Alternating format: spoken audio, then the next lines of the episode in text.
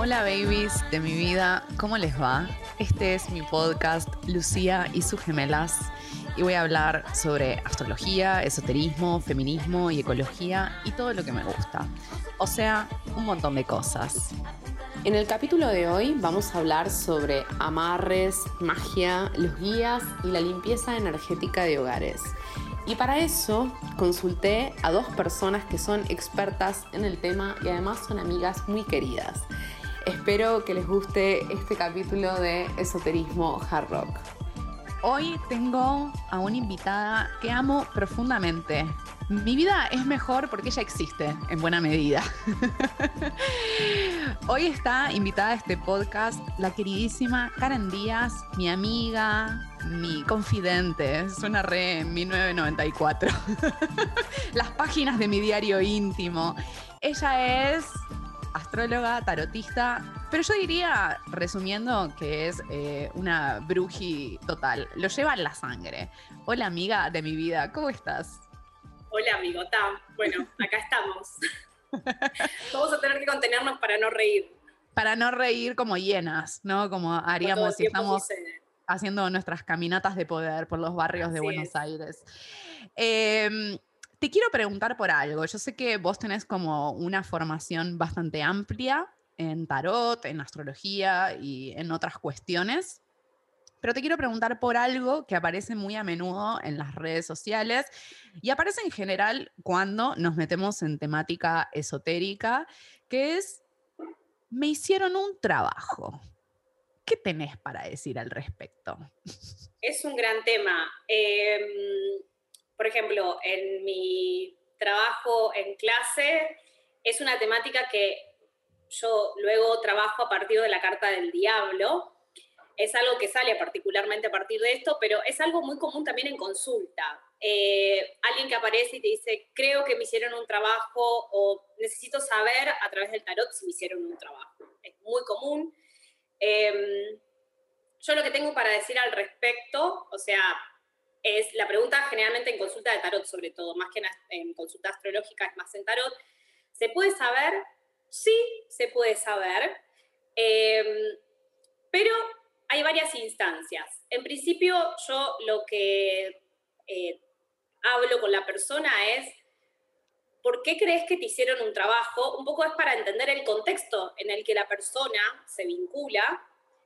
Y lo primero que tengo para decirle es, vos tenés personas a tu alrededor que en algún punto eh, piensan eh, de manera negativa hacia vos o quieren de alguna manera eh, hacerte algo cual venganza o amarrarte, que es algo muy común en los trabajos. Los amarres, los famosos amarres. Los famosos amarres. Y la persona suele decir, sí, me parece que yo quiero saber quién es y lo que pregunto yo es, si tenés esas personas a tu alrededor, ¿por qué no haces algo o por qué no estás pudiendo salirte de ese contexto? A veces puede suceder porque la, por, un contexto más amplio. Por ejemplo, mi pareja y es el contexto de mi pareja, ese tipo de personas. Hacemos un caso, tenemos una consultante las dos que le ha pasado eso, que tiene una pareja eh, cuya familia se dedica a hacer trabajos. Entonces recibía amenazas y, no sé, eh, pelos, eh, pedazos de animales y cosas así. Exactamente. Lo que sucede es que el modo vincular es un modo posesivo, también es algo cultural. bueno, es una temática que solés hablar mucho en tus redes, ¿no? Esta cosa de el otro es un objeto y, yo puedo decidir o puedo hacerle algo a esa persona, ¿no? Es como, es algo muy común. Por eso es una temática muy de carta de diablo, ¿no? Porque el otro es un objeto mío, ¿no? Lo poseo, eh, quiero eh, tener sobre él cierto dominio, ¿no? Entonces, Existe, existe porque personas, y porque es una cuestión cultural, nos vinculamos de esa manera, heredamos ese modo de vínculo, ¿no? Entonces, siento que alguien se va a ir o siento que esa pareja me puede dejar, entonces voy a la bruja que le haga un amarre, ¿no? Que le haga un trabajo. Em, lo que sí, yo en principio, más allá de que yo no soy el tipo de bruja que después limpia, ¿no? Y puede desenredar ese tipo de amarres, ese ya no es mi, mi lugar Sí, lo que yo hago desde el tarot es ampliar y tratar de explicar, bueno, cómo está dado ese contexto, ¿no? Y que la persona pueda ser consciente el tipo de vínculo, ¿no? Que eh, sucede a su alrededor y que inconscientemente está eligiendo. ¿Sí? Sí, porque con toda esta temática del amarre y de los trabajos, caemos en, una lógica de que, bueno, siempre el otro tiene la culpa, ¿no? Eh, en redes sociales se habló mucho en este último tiempo de la figura del tóxico, ¿no? Y evidentemente hay personas que tienen estos comportamientos exacerbados, pero la pregunta sería, en un nivel psicológico, bueno, ¿qué parte de vos se engancha en esas lógicas y en esas dinámicas, ¿no? Exactamente. Es muy parecido, voy a usar, voy a usar otro ejemplo, me voy a salir un poco de ahí, pero es muy parecido como el famoso que llega y te dice, eh, mi pareja es celosa. Y lo que yo digo es como, bueno, tu pareja y vos son celosos. ¿Por qué? Porque vos elegís ese tipo de vínculo. Aunque sea inconsciente, digo, no siempre somos plenamente conscientes de nuestros vínculos, ¿no? Pero hay algo de eso que los une. Por eso esa persona está a tu alrededor. Entonces, la idea de poder evidenciar eso es que si la persona no quiere ese tipo de vínculo, puede hacer algo al respecto, lleva tiempo. Esto no es que si te lo digo en una consulta de tarot, entonces va a suceder. No, es todo un trabajo que la persona va a tener que hacer en un espacio de contención, etcétera, para poder trabajar ese tipo de modo vincular. ¿No? Mm. Y con el amarre pasa lo mismo, digo, hay algo que nos engancha en donde el otro es mío, el otro me pertenece y yo le puedo hacer lo que quiera, o sea, a mí me molesta que le vaya mejor, entonces le voy a hacer algo, porque le va mm. mejor, ¿no? Como si hay algo de la vida del otro que me perteneciese. Sí, claro. Sí, bueno, toda esta idea muy eh, de la propiedad privada del otro, ¿no? Sería básicamente eso culturalmente sería más un modo vincular al modo Plutón, ¿no? Digamos, por ejemplo, cuando hablamos de la carta del diablo, perdón, no lo puedo evitar, voy a tener... No, pero traela, traela. En la carta del diablo, una versión es Capricornio, ¿sí? Se usa muchísimo y me encanta la versión capricorniana, pero en otra versión también es eh, la conversación que pueda tener Plutón y Saturno, que muchas veces aspectos entre Plutón y Saturno dan vínculos de dominio. Mm. ¿No? Abusos suele generar, abusos de poder suele traer ese aspecto en una carta natal, por ejemplo, ¿no? El vínculo de esos dos planetas sucede con la carta del diablo. Mismo la carta del diablo es un ser que está subido a una tarima y tiene dos seres de los cuales están encadenados, ¿no? O atados, depende de qué tarot. En el de White va a estar encadenado, en el de Marsella va a estar atado, ¿no? Entonces, de alguna manera tiene cierto poder por sobre esos seres, ¿no? Y está esta idea de que lo ven o no lo ven, porque en una versión pueden que ellos no sean eh, conscientes de que existe tal modo vincular. Por eso es muy interesante la carta y por eso es muy interesante cuando alguien te dice, mi pareja es celosa, mi, pareja, mi pareja es posesiva y es como, pero yo no. Me estoy riendo, obviamente, porque refiere a mi vida, ¿no? Y a la mía también, obviamente. Creo ah, que no estamos exentos porque es algo cultural también. O sea, por ahí peca de, ser, peca de ser muy generalizador lo que digo, pero realmente creo que por ahora, digamos, en este modo cultural y por la crianza que tenemos, obviamente que las nuevas generaciones van teniendo otros modos de vincularse. Más libres. exactamente. Más autónomos. Vamos a decir, los que tenemos de 30 para arriba, creo que todos ejercemos esos modos, porque así lo aprendimos, así se vinculaban nuestros padres también. ¿Quién no ha visto escenas de celo en su casa por parte de madre, padre, tío? Sí, por completo. Tía, o sea, las historias de las abuelas, ¿no? bueno, digo... Eh, encerradas en el mundo doméstico, por supuesto. Sí. Exactamente. Entonces, esto de los amarres o los trabajos, bueno, hay un punto donde lo desarmamos eh, psicológicamente, ¿no? Y es eh, cuestionando estas formas patriarcales, capitalistas de relacionarnos, cuál es el goce, el placer que sentimos, muchas veces inconsciente, en ese tipo de vínculos, cómo se cristalizan esos roles, porque como vos bien decías, normalmente en los vínculos pasa que uno ocupa el lugar del celo y el otro ocupa el lugar de la libertad y el desapego, ¿no? Entonces son roles eh, cristalizados, polarizados, que obviamente no hacen justicia a la complejidad de los seres humanos que somos, ¿no? Porque normalmente no es tan así. ni, ni, una persona es tan celosa, ni la otra es tan libre, ¿no? pero bueno, vean esas dinámicas. Ese es un nivel. Y en el nivel como más energético, ¿cómo se trabaja esto del, del amarre o del trabajo? A nivel energético, bueno, es muy parecido a lo que acabamos de decir, pero le vamos a dar una cuota más de complejidad, y es que hablamos de vibración, ¿no? O sea, nosotros sabemos que somos seres materiales y que también, digamos, somos una versión de lo energético denso, ¿no? Por eso tenemos forma, por eso tenemos un cuerpo sólido.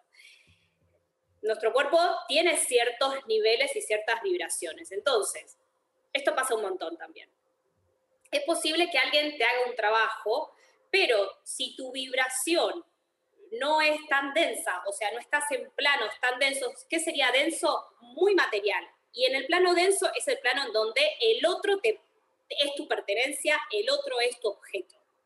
Cuando la persona no está en esos niveles vibracionales, si te va haciendo un trabajo, es posible que ni te afecte. ¿No? Ahora, si la persona vibra en esas versiones más densas, en donde está en esos modos de pensar y percibir la realidad como un objeto, entonces es muy factible que el trabajo tenga efecto en esa persona. En ese caso, va a tener que hacerse algún tipo de limpieza, o sea, va a tener que ir a alguien a que haga un trabajo sobre su cuerpo energético, pero sí esa persona, y esto no sucede, y este es un gran problema, cuando vos vas a las personas que te hacen ese tipo de limpieza, muy pocas te hacen la sugerencia de que tenés que hacer un trabajo con vos para digamos, poder impedir a futuro que eso vuelva a suceder. Claro, porque la persona va a seguir, va a seguir pensando en esa línea.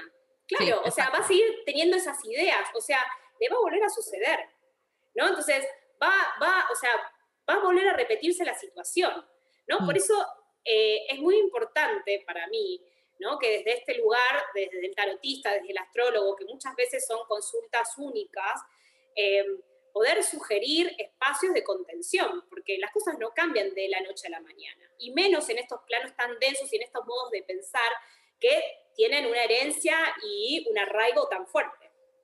Claro, sí, el plano tridimensional, el del cuerpo físico, es muy lento para hacer cambios. Exactamente, bueno, son los tiempos saturninos, ¿no? Saturno tiene tiempos, etcétera. Entonces digo, bueno, hay que, digamos, acompañar esos tiempos, ¿no? Entonces, digo, la persona puede hacerse esa limpieza y va a seguirse vinculando de esa manera con ese entorno y va a volver a suceder. Claro, exactamente. Una limpieza posible podría ser, por ejemplo, Reiki, podría llegar a servir. Generalmente en esos planos más eh, para mí, para las limpiezas más densas, eh, aplica otro tipo de... O sea, el Reiki puede funcionar, claro que sí, mismo conozco un caso particular de un conocido que eh, se lo hace un sacerdote la limpieza, o sea, maravilloso. Exorcismo. Eh, sí, él hizo un exorcismo literal, porque es eso, ¿no? Como uno lo que hace es limpiar o retirar esos demonios, porque en realidad todo el tiempo están entre nosotros esos demonios. ¿No? Por eso es muy interesante la carta del diablo, porque es como, ¿es el infierno? No, no, el infierno está acá, chicos, acá, en este plano. Porque en realidad el infierno, entre comillas, son, digamos, y entre comillas digo, ¿no? Son eh, momentos en donde uno está muy encerrado, ¿no? En donde no ve eh, la diversidad, ¿no? Es o blanco o negro, en el medio de grises, pero no vemos eso, o blanco o negro, ¿no? Binarios. muy binario, muy limitado. Entonces, desde ese lugar, digo, el reiki puede funcionar, claro que sí, suelen ser, o para que funcionen personas reikistas que tienen un trabajo fuerte. ¿no? Muy power, tienen que ser reikistas muy power. Exactamente, y con mucha creencia, como este sacerdote, ¿no? Que mismo esta persona fue a una iglesia, o sea, a que le hagan la limpieza, ¿no? El, exorcismo, el famoso exorcismo. Sí, claro. Eh, puede hacerse igual, después hay varias, ¿no? Ya en el plano más brujo, ¿no? Las personas que trabajan más desde la materia, va, limpiezas tipo baños de, eh, algunos hacen de vino, miel, ¿no? Eh, digamos, ya hay cosas más concretas, ¿no? Como, bueno, tenés que bañarte, tenés que usar tal yuyo, tal hierba, eh, hacer tal, tal preparado, ¿no? Y después hay personas que, así como el Reiki, hay muchas personas que trabajan con otros sistemas energéticos que también funcionan muy bien, ¿no? Y que pueden ayudar eh, a, ese, a esa limpieza. Lo que sí, siempre tiene que estar acompañado para que la persona después haga un cambio, porque si no, lo que sucede, y es lo más común, vuelven, cada tanto vuelven al brujo que les vuelve a limpiar. Claro. Chamanes también, obvio, ese es otro plano. Y los chamanes son muy efectivos también porque trabajan con los planos de la tierra. Planos bien concretos.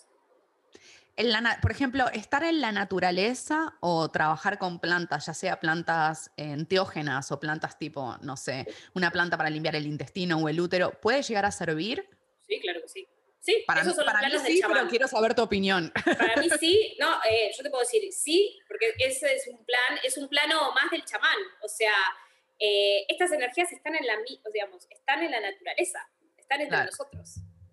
Obviamente que, vamos a decir, las energías de la naturaleza son mucho más limpias que las que nosotros formamos, ¿no? Y que quedan dando vueltas en estos planos, ¿no? Eh, los famosos fantasmas, que a veces los fantasmas hasta los formamos nosotros mismos. Sí, claro. Claro. ¿no? Entonces, desde ese lugar voy a decir, las energías de la naturaleza son mucho más limpias, también tienen energías oscuras, porque es parte de la naturaleza, digo. Eh, de lo que existe, de lo manifestado. Digo, no, no es tipo, solamente luminoso, porque nada, eso sería mentir, pero sí, digo, eh, hay algo de esos planos de la naturaleza que limpian un montón, un montón. Por eso los chamanes también se vuelven muy efectivos. Eh, eso a la hora de buscar a alguien que te limpie energéticamente, eh, limpiezas chamánicas, 20 son un éxito, son un éxito. Sí, yo algo de lo que pensaba, que pensaba mientras vos hablabas es que en esta figura de la bruja de barrio, ¿no? Por usar un estereotipo que muchas veces eran eh, antes, ahora no, porque hay algo de lo bruji que es como mucho más urbano, más moderno, más joven, más cheto, incluso podríamos decir, y más rockero. Bueno, antes la figura de la bruja era muchas veces una señora, ¿no? Una señora que tal vez ni siquiera tenía eh, mucha educación y que, bueno, que sabía leer el tarot, ¿no? Estoy hablando casi como una figura medieval, si se quiere, donde las mujeres no tenían acceso a, la lectocomprensión y a saberes como muy complejos, ¿no? Pero sigue existiendo en algunos barrios y en algunos lugares de campo. Y muchas veces aparece esto de, eh, te hicieron un trabajo porque todo se traba, ¿no? Porque todo en tu vida se te traba, entonces necesariamente fue algo mágico o algo que te hicieron para que te vaya mal, como envidia. ¿Qué pensás de esa, de esa interpretación? Eh, sí, algo que quiero decir respecto a lo que decías de estas personas, ¿no? Que bueno, que por ahí no había cierta educación. Hay algo de eh, como estos conocimientos más eh, energéticos, eh, más sensibles, que también son transmisión de boca en boca. Entonces, es muy factible que te enseñe una tía, una abuela, ¿no? Como a, curar el mal, como a curar el mal de ojo en Navidad. Exactamente, exactamente, ¿no? Porque es, eh, un conocimiento que se transmitía de esa forma, ¿no? Y que actualmente, vamos a decir, se sigue transmitiendo de esa forma, porque así lo enseño yo también, digo.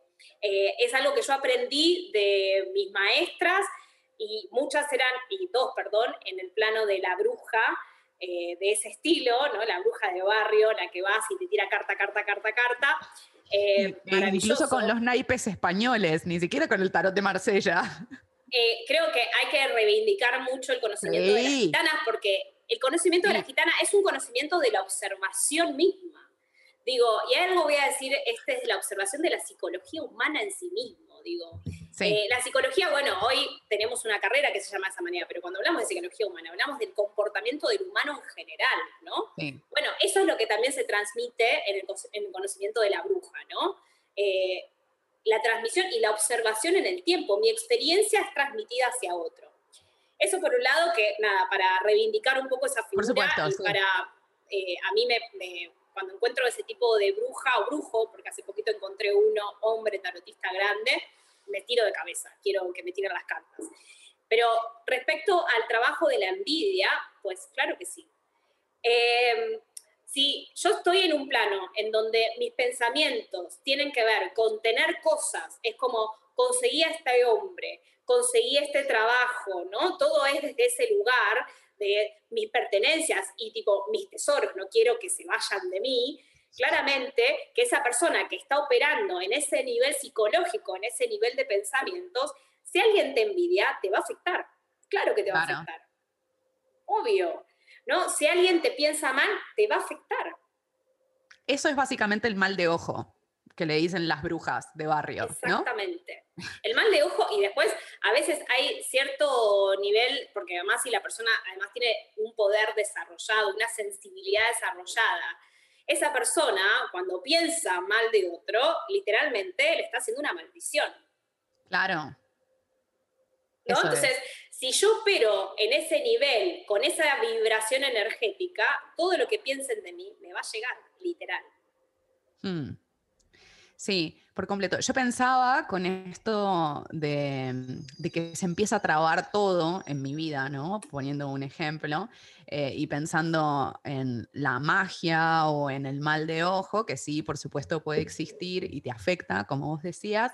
También creo que muchas veces lo que tenemos son eh, traumas no resueltos, ¿no? Entonces, eso es un poco lo que está como trabando todos los proyectos creativos. Entonces, nada me sale bien porque tengo una herida muy fuerte en las profundidades de mi psiquis oculta que me está comiendo energía, ¿no? que me está comiendo vitalidad. Entonces, por eso yo no puedo encarar nada, eh, un laburo, un emprendimiento, una carrera, una relación saludable de amor, ¿no?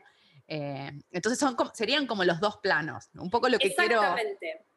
Exactamente. Mismo algo que tengo para agregarte a eso que decís, eh, es que mismo, yo esta semana tuve una secuencia de ese estilo, ¿no? Pero digo, eh, cuando uno está acostumbrado a que la realidad sea de determinada manera, no querés salir de esa forma, aunque sea, una, aunque sea dolorosa, ¿no? Que eso es un mm. poco lo que vos decís respecto al trauma. Entonces, eh, necesito que mi vida se desarrolle de esa forma, de esa manera, y no salgo de ahí, a pesar de poder tener recursos y herramientas, ¿no? Porque hay una manera de desarrollar mi vida que ya está marcada por ahí. Entonces, si hay un supermercado, el agua va a pasar por ahí, digo, no va a cambiar, ¿no? Tan solo que haga un esfuerzo por construir una manera diferente de pensarlo.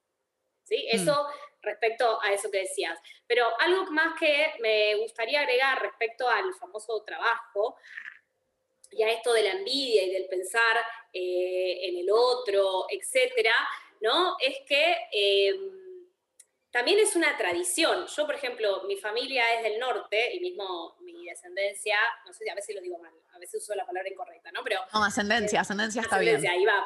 Entonces, eh, vienen de los pueblos originarios y es tipo, en mi familia es re común. Si a alguien le va bien, ese hizo un trato con el diablo. Eh, así, así. Ah, bueno, a veces sí. A veces sí. Ese fue, y obvio que sí. en un plano, digo, vamos a sacarle la palabra diablo como que si fuese una entidad, como si fuese nada, cuando hablamos de Dios, ¿no? Como si fuese un señor barbudo. Sí, el diablo judeo-cristiano de la cabra. Exactamente, exactamente, ¿no? Pero, eh, y cuando a alguien le va muy bien, dicen eso, y cuando a alguien le va muy mal, y alguien pensó mal en vos, o sea, es re común, ¿no? Entonces, es re común ir a eh, el brujo que te cure, que te diga qué hacer, ¿no? Mismo, hay hay unas como, por ejemplo, tenés que caminar y tirar diente de ajo en el camino, siete, siete pasos. Hay cosas de ese estilo. Claro. Eh, muy graciosas respecto como a la limpieza, ¿no? Donde lo que hacen es, eh, yo hoy te puedo decir, es simbólico lo que hacen. Y para mí es maravilloso.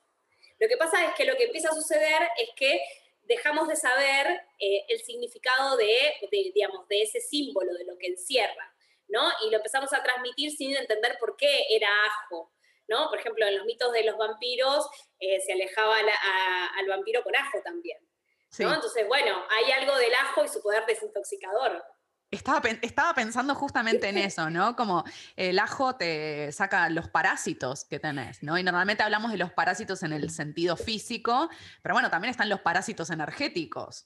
Que se pero si, si, vos tenés parásitos en el cuerpo físico, pues no esperes otra cosa que tener parásitos en el plano energético. Exactamente. O sea, es, por eso te digo, es maravilloso. Hay algo en esa conexión que nosotros dejamos de, o perdemos o nos desconectamos, ¿no? Por eso, para mí, y acá vuelvo un poco a reivindicar la figura del diablo, y bienvenido sea de paso esto del que hizo un contrato con el diablo, por eso le va bien, es que el diablo es una figura, digamos, en el, en el plano energético, es entender cómo funciona la materia.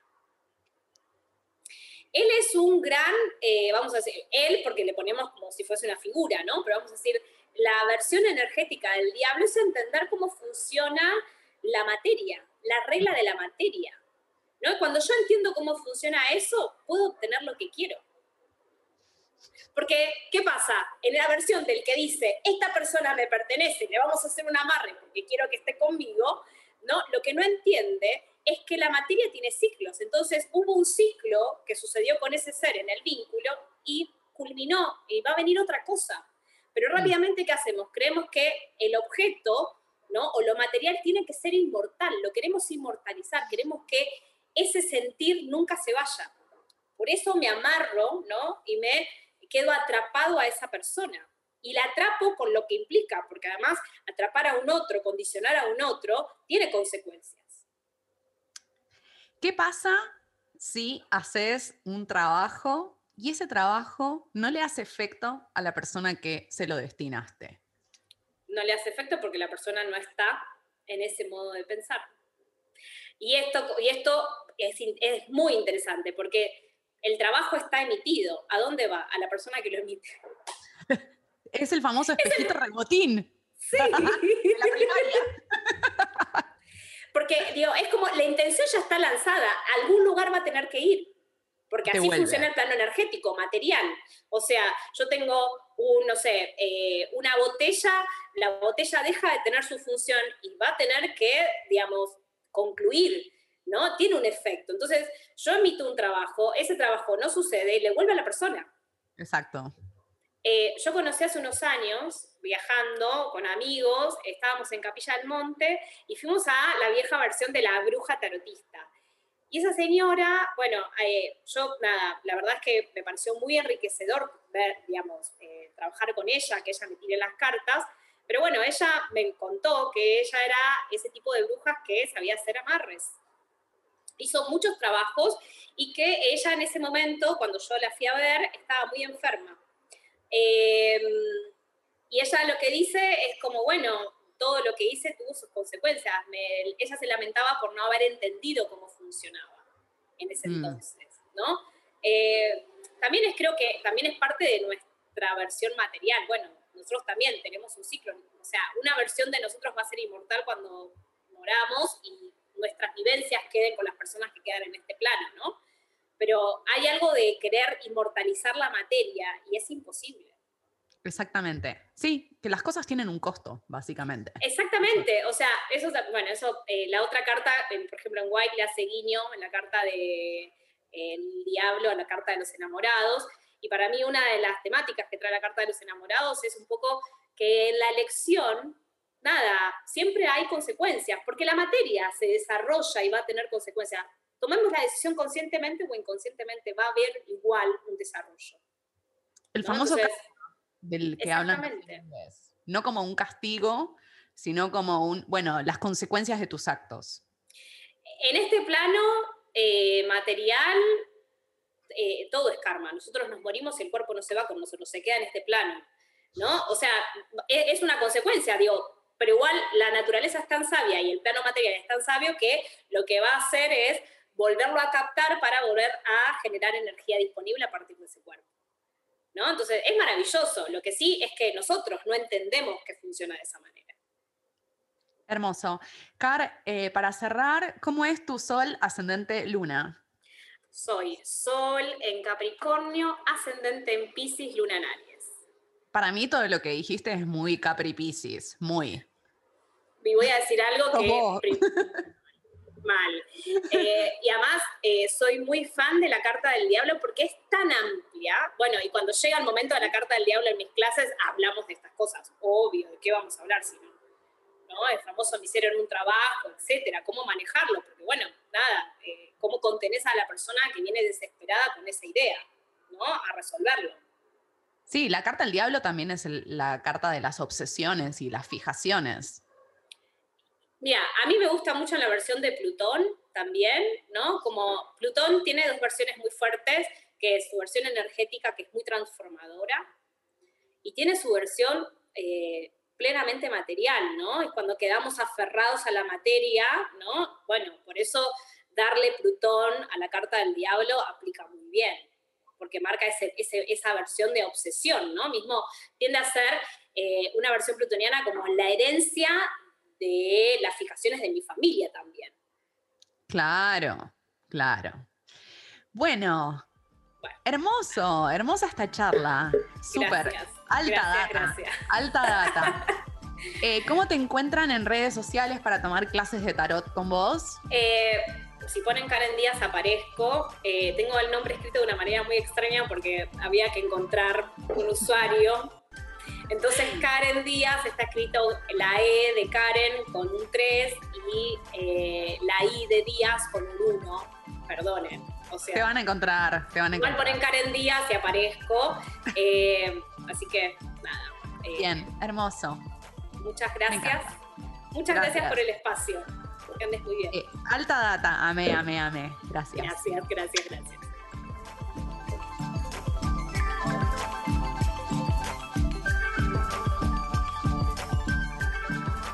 Bueno, hoy tengo como invitada a una bruji punk.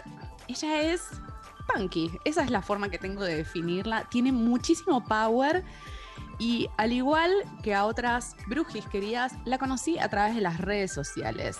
Eh, soy muy millennial, así que voy conociendo a las personas a través de Instagram, Facebook, porque a ella la conocí por Facebook. Me encantaba lo que escribía y un día le mandé un mensaje y así fue como nos hicimos amigas. Y fue como eh, amistad a primera vista. Así que está conmigo hoy Vivi Halls. ¿Cómo estás? Hola, amiga. Hola, hermosa. Hola, linda. Qué divertido. Vamos a charlar hoy. Por favor. Amo. Eh, primero, ¿sabes tu sol ascendente luna? Como para hacer una breve intro. Sol Géminis, Luna en Libra, ascendente Sagitario y según mi amiga Lugaitán, Venus en Leo. Hermoso, sí, sos re Venus en Leo. sos una, una diosa ahí con tus cabellos. Escúchame, ¿y en qué ves tu ser geminiano en lo que haces? En la capacidad de desdoblarme todo el tiempo cuando mm, un, consultante, un paciente eh, me está contando algo, tengo la capacidad de ver la problemática que lo trae desde muchísimos puntos de vista al mismo instante como si todas mis Géminis me vinieran rápido a hablar del oído. No, desde acá se ve que, desde acá, y todas me hablan al mismo tiempo. Sí, sí, sos mega geminiana. Y además podemos decir que trabajas un montón y tenés un montón de consultantes, pacientes. Muchísimo. Re Géminis multitasking. Sí, sí, sí. Si hay algo que, que de lo que tengo sobreabundancia es trabajo, por suerte. Hermoso, eso habla muy bien de vos. Vivi, yo sé que vos trabajás en el espacio terapéutico, así de uno con uno, pero también sé que vos haces limpieza de hogares. Exacto. ¿Cómo podrías describir esa tarea? La amo, primero. Eh, es una de las tareas que más, más me gusta hacer. Em, en general, me llama la persona, eh, y esto puede ser desde que se acaba de mudar a una casa y la quiere, eh, así como la acaba de pintar, la quiere limpiar de energías de los anteriores ocupantes, o alguien eh, estrena un, local o un hotel muy antiguo que hayan, no sé, adquirido y quieran sacarle la energía de todas las personas que estuvieron ahí, o lugares donde hay hechos puntuales inexplicables. Por em, ejemplo, ¿qué tipo de situaciones? Por ejemplo, accidentes extraños atrás de otro, donde la gente se accidenta del lugar o los empleados del lugar se empiezan a accidentar sin parar de maneras extrañas. Em, objetos que se rompen, cosas que están movidas del lugar. Em, ruidos extraños, por ejemplo. Ruidos extraños o que puntualmente en algunas casas la gente más joven de esa casa, que, ya vienen con otros canales, puntualmente ven cosas que los adultos no están pudiendo ver. Por ejemplo, les niñes, ¿no? Estás haciendo referencia a... Les niñes y les adolescentes. Ah, adolescentes también, bien. Sí, sí, sí. Eh, que ya es más difícil de, decirles, no, no, soñaste, no. La flayaste, no. Sí, no. Eh, y ahí entonces me llaman puntualmente para, bueno, ¿qué hacemos con esto? Eh, bien, y, cómo sería como tu método de limpieza? Bien, mi método de limpieza cuando voy a una casa, yo luego lo parto en dos, en, dos ítems. Por un lado, hago todo el, el piripipí académico que me han enseñado, el saumado, los símbolos de Reiki, eh, cuenco, sonido, piripipi. Lo hago porque es parte de mi formación, porque siento también que a las personas le gusta que haga eso porque es lo que conocen, entonces se sienten más eh, amparadas de que algo de lo que yo estoy haciendo, ellos pueden verificar que es real, porque si no yo voy, ¿cómo verifican que no soy una chanta que le sacó dinero, eh, tiró dos palabras y se fue de la casa? Em, ahora, todo eso, yo lo siento que lo que hace eso es como armonizar un espacio, no limpiarlo realmente. ¿Cómo lo limpio realmente, sobre todo cuando hay sucesos más, grandes? Eh, con mi propio cuerpo, con mi propio canal. Yo a esta altura me costó mucho asumirlo y entenderlo, pero es como si fuera un portal. Eh, un portal entre dos planos eh, yo me manejo con mis guías, toda esta parte suena ya eh, muy extraña, pero es la Pero bueno, ya estamos en el terreno de la realidad. Esto, esto es esoterismo hard rock. Exacto.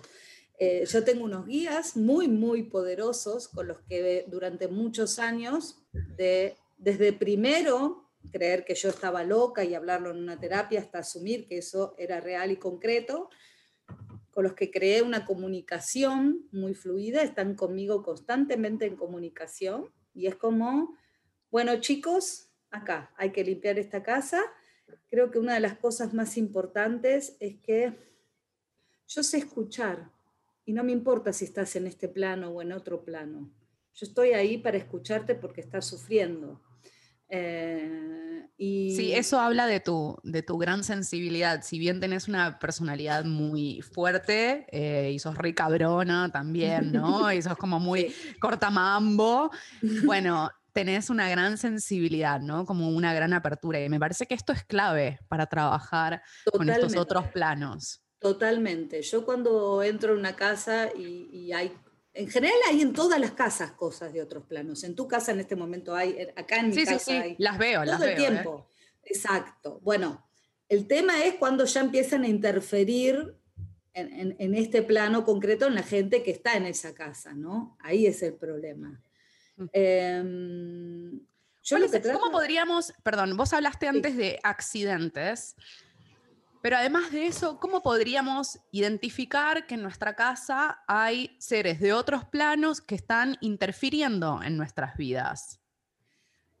Por empezar, si tenés tu campo atento, de la misma manera que escuchás un ruido si entran ladrones, lo sentís en tu campo. Hay algo energético que entras a tu casa y sentís como, cuando entras. Exacto, como cuando entras a un lugar, no sé, a un casino y sentís toda esa energía densa eh, bueno, mm. hay algo que empezás a sentir. Después puede haber objetos que se rompen todo el tiempo, olores desagradables que no sabes bien de dónde vienen. Y podría ser, y podría ser por ejemplo, em, situación, ¿no? Que se rompen muchos electrodomésticos, que se tapan las cañerías, ese tipo de cosas, ¿están asociadas a seres de otros planos o tienen más que ver, porque desde la astrología hay una explicación a eso, eh, o, tiene más que ver con cuestiones así como eh, tridimensionales. Es que pueden ser las dos cosas, porque si vos en este momento estás con emociones eh, o muy tristes o con mucha ira por cosas que te están pasando, tu ambiente está cargado de tu energía. Entonces sos vos que con tu campo empezás a romper cosas o hacer que produzcan accidentes. Si yo a la mañana me, despierto, me golpeé el dedo del pie y empiezo a putear y voy y no hay agua, y empiezo a crecer con mi energía, empiezo a provocar o al menos a meterme en un carril energético donde todo lo que sucede es del orden de, perturbarme. Sí, fue, muy, fue muy binaria mi pregunta, pero me parece que, es, eh, que está bueno hablar de esto. Recuerdo que a fines del 2020, en un momento estaba como muy mental, pero tenía mucho, mucho ruido mental, y un día voy a enchufar eh, un velador y hice saltar los tapones de electricidad de mi departamento, ¿no? Y entonces, claro, la explicación más racional sería que, bueno, era un velador viejo y que vivo en una casa que es medio vieja, entonces hay una cuestión como más eh, tridimensional que se explica, pero yo sé que yo estaba con mucho ruido mental, ¿no? Que en mi cabeza estaba a punto de explotar. Entonces, digo, bueno, sí, no, no sé si es que yo lo causé, pero hay una correspondencia, correspondencia simbólica muy fuerte. Campo está súper cargado y electrificado, entonces es obvio. Exacto. Eh, tiene que ver con tu campo, somos campos de energía, ¿sí? Todo, cada uno de nosotros somos un campo de energía. Hmm. Em, volviendo a, perdón, ¿no? Pero em, a las presencias de otros planos en las casas, una de las cosas más importantes para mí, para mí al menos, ¿no? Desde mi perspectiva y cómo trabajo, es, por un lado, ser absolutamente compasivo, o sea, tener en cuenta que la mente de cada uno percibe la realidad de manera distinta. Entonces, yo puedo encontrarme con que, no sé, sobre mi cama eh, todo el tiempo siento una presencia, no sé, vamos a decir cualquier pavada que me hace pis en la cama. Y no está mojada, pero yo siento como olor a pis humano. Em, eso es como mi mente lo está percibiendo. Eso no quiere decir que esa presencia me quiera atacar eh, o me quiera hacer pis en la cama. Es como yo estoy traduciendo desde mi cerebro lo que está pasando ahí. ¿sí? Creo que la clave es no tratar de traducir. No es, eh, ah, no, veo una señora colgando de mi ventana todos los días ahorcada y me mira fijo, entonces me va a atacar. No, yo estoy traduciendo desde las películas que vi, desde la información de los libros que leí, desde lo que escuché, que si me mira una señora que está colgada en una ventana es porque es un espíritu que me va a atacar. Y, creo que la clave es la compasión, ¿no? Es qué necesitas. Lo mismo que le diría a un paciente, es qué necesitas. Y ahí es donde me transformo en portal. Mm. Eh, no es que me vas a sacar, y no es tampoco, ¿qué le querés decir a tu abuelita? O eh, me vas a mover el brazo, o a ver, contame y yo le transmito a los otros, porque si no, ese espíritu va a quedar acá todo el tiempo, porque todo el tiempo va a tener algo para contarle a sus hijos, a sus nietos, no va a soltar si le habilitas ese canal. A mí, si yo me muero y consigo a alguien que me hace hablar con mi hija, no voy a soltar y me voy a ir. Voy a tener todo el tiempo algo que le quiera decir, algo de que la quiera cuidar. Entonces, no se trata de habilitarle el, canal de comunicación con los vivos, sino de mostrarle lo que se está perdiendo, que es seguir de largo en su propio camino, que es lo mismo que hago con los pacientes. Sí, muy interesante eso que estás diciendo. Por otro lado, me surge la pregunta de, una vez que vos limpias la casa, ¿le das algún tipo de tarea al dueño o dueña del hogar en general les hago un resumen de cosas que veo que ellos mismos pueden mejorar, ¿sí? O de, eh, eh, desde lo físico, desde, mira, ese florero para papá o ese mueble hay algo raro, pequeños tips, ¿no? Eh, energéticos, no sé, hablo de lo más bobo, los floreros siempre, se, todos los días, todo lo que tenga agua hay que cambiarla se eh, estanca. se deja más de un día porque esa agua. Eso, eso también por el dengue. También, totalmente, totalmente. Totalmente, además por el dengue. No, pero es que, es que para mí tiene que ver con esto, ¿no? Como la explicación que le damos en el plano tridimensional, científica, comillas, también tiene su correspondencia con estas otras explicaciones. Exacto, totalmente, totalmente. Eh, todo lo que hacemos en un plano repercute en el otro y lo estamos haciendo con otro motivo, con otro sentido, pero está ahí. Em, más que tareas, yo le doy sugerencias o mi mirada de cosas. Después cada uno verá qué hace. Hace, lo que quiere o puede también. Exacto, exacto. Hay cosas que también requieren un dinero de construcción que no se va a poder hacer. Entonces, bueno, voy viendo qué dentro de lo, de lo posible, ¿sí? Eh, hay gente que yo le diría, andate de esta casa, pero ya sé que no le puedo decir eso. Entonces, bueno, busco la manera ¿sí? Para los medios. De esa, hay gente que sí, se le puede decir, andate de esta casa, la venden dos minutos, porque tienen otro poder adquisitivo. Claro. Eh, pero si no, me vuelvo eh, alguien elitista. Eh, entonces, bueno, poder a cada uno ver qué, qué le podemos dar, ¿sí? Dentro de su situación para que puedan mejorar. y sobre todo tener en cuenta también que nuestros propios actos cotidianos son lo que van a mejorar también lo que pasa, sí. Eh, yo atraigo también a mi campo, eh, con mis actos, lo que se corresponde a mi campo. Mm. Estaba pensando mientras hablabas, ¿no? Y yo sé que eh, la temática de la ecología te interesa y te atraviesa muchísimo. Y pensaba un poco que, nada, que parte del desafío de, de la humanidad en este contexto es aprender a convivir y a coexistir con las plantas, los animales, los ríos, las montañas, etc. Y de repente mientras vos hablabas, digo, ah, claro, es convivir con todos esos seres que vemos y también con los que no vemos, ¿no? Exacto. Como una, como una mirada ecosistémica, pero que incluye a otros planos. Exacto, exacto. Y también, a ver, yo hay muchas cosas que no las sé y no me las pregunto, porque si no lo paso al raciocinio y no pertenecen a eso. Eh, pertenecen a otro plano que es mucho más grande. Entonces, yo en la naturaleza hay guardianes, hay seres que no tienen que ver ni con humanos muertos, ni con ninguna otra cosa. No, son seres de la naturaleza, los elementales. Exacto, exacto. Eh, y también coexisto y hablo con ellos y les pido y les agradezco y a mí me gusta mucho, vos lo sabés, irme a la naturaleza a lugares muy solitarios a selvas, a meterme y quedarme perdida en la naturaleza sin humanos. Soy bastante antihumanos. Me llevo mejor con la naturaleza y con los seres de por otros supuesto. Por supuesto. no sé por qué, pero no me extraña. Sí, sí. Eh, y no me pregunto. Sos re de bruja. Digamos que sos re de, bruja. Re, re.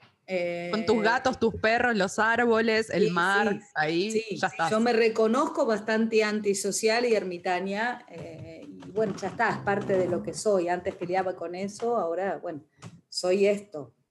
Eh, de la misma manera que soy cabrona y un montón de otras cosas, ¿no? Que ya lo has dicho. y también muy generosa y muy entregada. Con tu gente querida es como todo. Sí, Sí. Eh, también, ojo con esa parte, porque soy, eh, si lo pienso, también soy exigente, doy todo y... sí, sos exigente, sos exigente. Quiero todo. Sí, lo sé, lo sé, quiero todo. Soy intensa, o sea... Sí, re, obvio, obvio. Doy todo, quiero todo. Y si no te vas. Chau. te doy un saumo y te vas. y adiós, te mando un par de símbolos de Reiki y chau, chis. Que tengas buena vida. Sí, sí, bueno, soy, eh, como toda bruja, soy jodida también. Eh, soy un ser de luz que anda entre cascadas vestida de blanco. No, picante, eso es re picante. bueno, eh, Vivi, no tengo ninguna otra pregunta en relación a esto de la limpieza de hogares, pero sí me gustaría preguntarte eh, qué pensás de este 2020 que se acaba de ir y de los desafíos del 2021. ¿Cuáles crees que son para vos? Bien, a mí en, lo personal el 2020 fue un año que me tranquilizó mucho, em, porque yo venía ya hace tres años como, como con una especie de angustia existencial de que se venía algo muy feo y no podía llegar a palpar que... Coincido con vos eh, plenamente en la sensación, ¿eh? Era horrible, sí. Era como, estoy sintiendo algo que los demás no lo ven y entonces no sé, eh, me estoy transformando o en una densa eh, o en una loca o em, que está viendo señales que los otros no ven de que se viene, de que estamos haciendo mierda todo. Yo igual pensé que iba a ser mucho más catastrófico de lo que hasta ahora al menos es.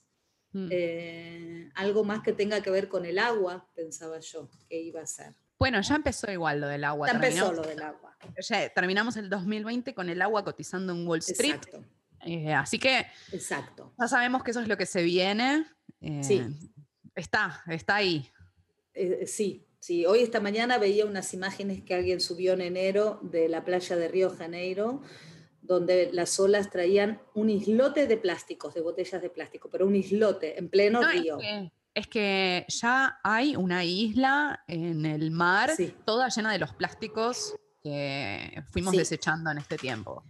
Sí, sí. En estos, no sé, 40 años, 50 años, porque el plástico tiene mucho tiempo en la historia de la humanidad, es muy nuevo. Eh, y lo seguimos haciendo. Y mm, yo siento que, a ver, sin, sin, querer asustar a nadie o ser alarmista, pero que se vienen más desafíos, si querés, lo podemos llamar así, a, tener que superar, ¿no? que la pandemia es como eh, la puntita de todo lo que se nos viene ahora como humanidad, porque, porque cuando yo lo veo, no sé, en un paciente con una enfermedad muy grave, que empiezan las alertas y el paciente las pasa por alto, la enfermedad va a estar cada vez dando más aviso, más aviso, hasta que de golpe se vuelva terminal porque no, no viste los avisos, no te paraste a ver qué pasa, qué pasa con mis emociones, qué pasa con esto, qué no me hice cargo de que algo estaba andando mal ¿no? en mi cuerpo. Eh, entonces, siento que como humanidad en este momento estamos teniendo una enfermedad que nos está morfando y no estamos haciendo nada. Eh, para cambiarla. Y como todos somos buena gente, ¿no? Eh, entonces no hacemos nada porque soy buena gente y no alcanza con ser buena gente. No alcanza con que sea buen vecino y no mate a nadie y no golpee a nadie. Eh, yo tengo una paciente, que, ex paciente que adoro, se llama Agustina Paz, que es música también, y ella tiene un camino espiritual muy interesante. Eh, y ella eh, la otra vez me dijo, hace un camino muy interesante en cuanto al Tao y todo, que sus maestros chinos le habían dicho que en este momento de la humanidad no alcanza con ser buena persona. Se necesita la cualidad del santo para poder equilibrar todo el mal que está viendo. Yo estoy completamente de acuerdo con eso. En este momento no alcanza con que seamos buenas personas. Necesitamos más todavía. Sí, estoy completamente de acuerdo con vos y de hecho vos dijiste eso y mis gatites empezaron como a pelearse recién.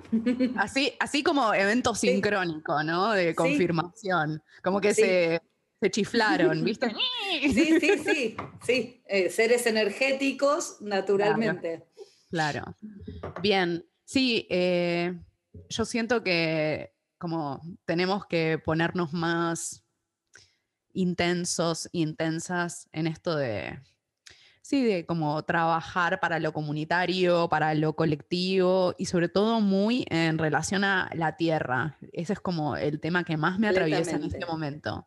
Completamente, pero también y mucho en lo individual. Porque en este momento hay un foco muy grande puesto en lo colectivo y también veo que como estoy haciendo algo en lo colectivo, no trabajo en lo individual. Interesante lo que estás diciendo. Bien. Eh, como pertenezco a determinado colectivo de gente que luchamos por algo bueno, me olvido, me individual. Muy bueno, eh, y se empieza por ahí. ¿sí? Yo, por ejemplo, soy soberbia y siempre lo digo. Soy soberbia y tengo un ego grande.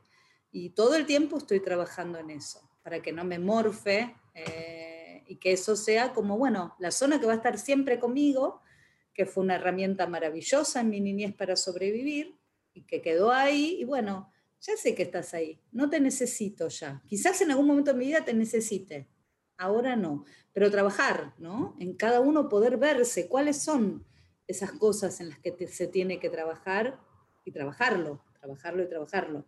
Sí, eh, tomando como eh, esto que vos decías, no, no solo alcanza con, por ejemplo, ser vegana, ¿no? Como, sino fijarte desde qué lugar lo haces o con ser feminista, ¿no? Bueno, desde qué lugar, desde qué posición. Y en tu vida eh, personal, ¿cómo lo llevas eso, no? Exacto. Eh, exacto, y en, todos los otros rubros, ¿no? Pues yo puedo ser feminista, pero una feminista clasista. Eh, puedo ser una feminista, una feminista cientificista que odia a las feministas esotéricas. Por, ejemplo. por ejemplo, por ejemplo, conozco un montón. Conocemos, eh, conocemos. Mm. Entonces, eso, ¿no? Como, a ver, ¿qué tengo que trabajar en mí? Eh, yo también tengo un montón de prejuicios con, con, determinadas personas o rubros y los estoy trabajando. O sea, el año pasado me di cuenta, me había puesto muy prejuiciosa eh, con muchas cosas y fue como, che, che, hey, hey, te estás volviendo casi eh, una elitista intelectual de todos esos que en algún momento de mi vida, claro, pero en algún momento de vida que estuve en, ambientes muy intelectuales, odiaba, ¿no? Como, hey, hey, te calmás. Eh, entonces, poder trabajar con uno mismo también y verse, aunque duela, verse en ese espejo y decir, che, todo muy lindo, yo estoy trabajando para cosas hermosas, pero dentro mío está viendo unos soretes enormes y los tengo que limpiar sí o sí. Hermoso, hermoso eso que estás diciendo, hermoso e incómodo, por supuesto. ya sabemos. Ya sabemos qué es. Bueno, amiga querida, muchas gracias por esta charla, esta entrevista, por compartir tus conocimientos. Eh, y bueno, estamos al habla. ¿Cómo te pueden encontrar en redes? En redes, hace un mes saqué mi nombre en, un ataque de, fobia en la selva y de irme de la humanidad. Quizás en algún momento lo vuelva a poner, yo soy Vivi Holz, pero en este momento en redes estoy como lo espiritual, lo terrenal. Bien, hermoso. Muchas gracias. Te quiero. Yo te adoro infinito.